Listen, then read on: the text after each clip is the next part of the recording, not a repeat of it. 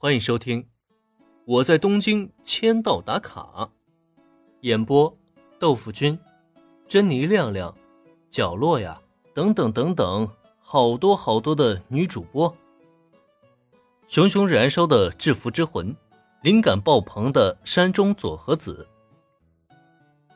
直到最后，夏本子也没把心里的吐槽给说出来。在与林交接完之后，他便与大家告别下班了。毕竟林也说过，夏本子晚上是否继续留在店里工作，都是由他自己掌握。虽然他不是跟钱过不去，也想多赚一些工资，但今天晚上他却还有其他的事情要处理，所以只能工作到这里了。当然了，店里的员工这么多，夏本子留不留下都无伤大雅。常驻员工小兰就不说了，加上青音四人组和再度回归的原子。再算上林恩的话，是总共有七个人经营，怎么样都能忙得开，甚至啊还会来得很轻松。伴随着帅哥店长的正式登场，菠萝咖啡店的客人们很快就涌现了。不多时，店里的座位就被挤得满满当当的。同时呢，店外还有不少女顾客在隔着玻璃朝里面张望。果然啊，林恩现在就是这个菠萝咖啡店的活招牌啊！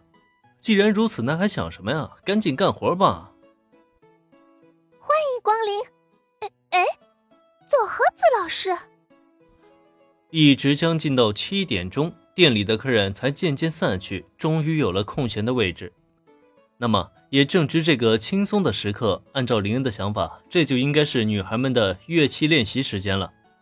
可是，还没等练习开始，店门口的铜铃声响起来了。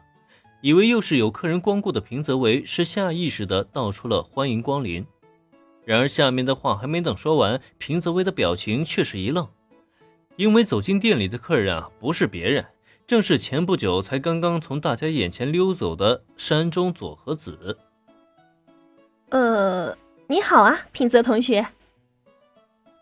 来到菠萝咖啡店，山中佐和子啊，其实挺尴尬的。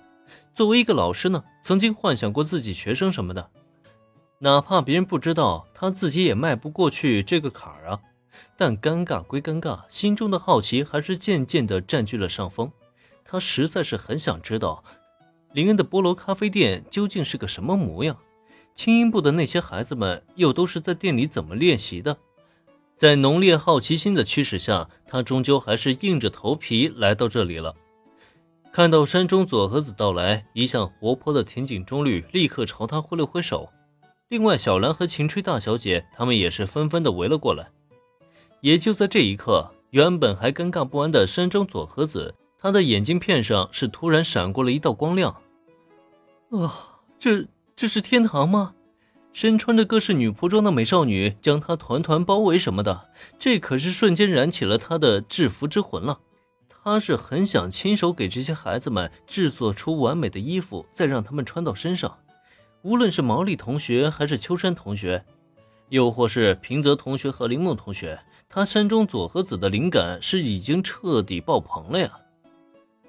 这，佐和子老师这是怎么了？山中佐和子的制服之魂在燃烧，可他的这一反应却吓得刚刚围上来的女孩们齐齐后退。尤其是最胆小的秋山玲，她干脆就跑到店里的角落里，看都不看这边一眼。欢迎光临，佐和子老师，不要挤在门口，先来这里坐一下。